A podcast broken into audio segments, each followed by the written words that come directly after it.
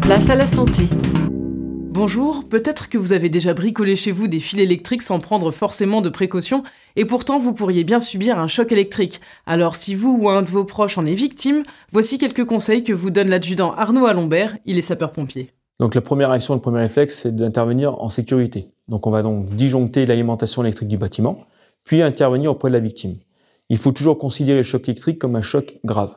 La victime a certainement subi un risque au niveau du rythme cardiaque. On va donc appeler les sapeurs-pompiers, donner tous les éléments de la situation, puis apporter des réponses.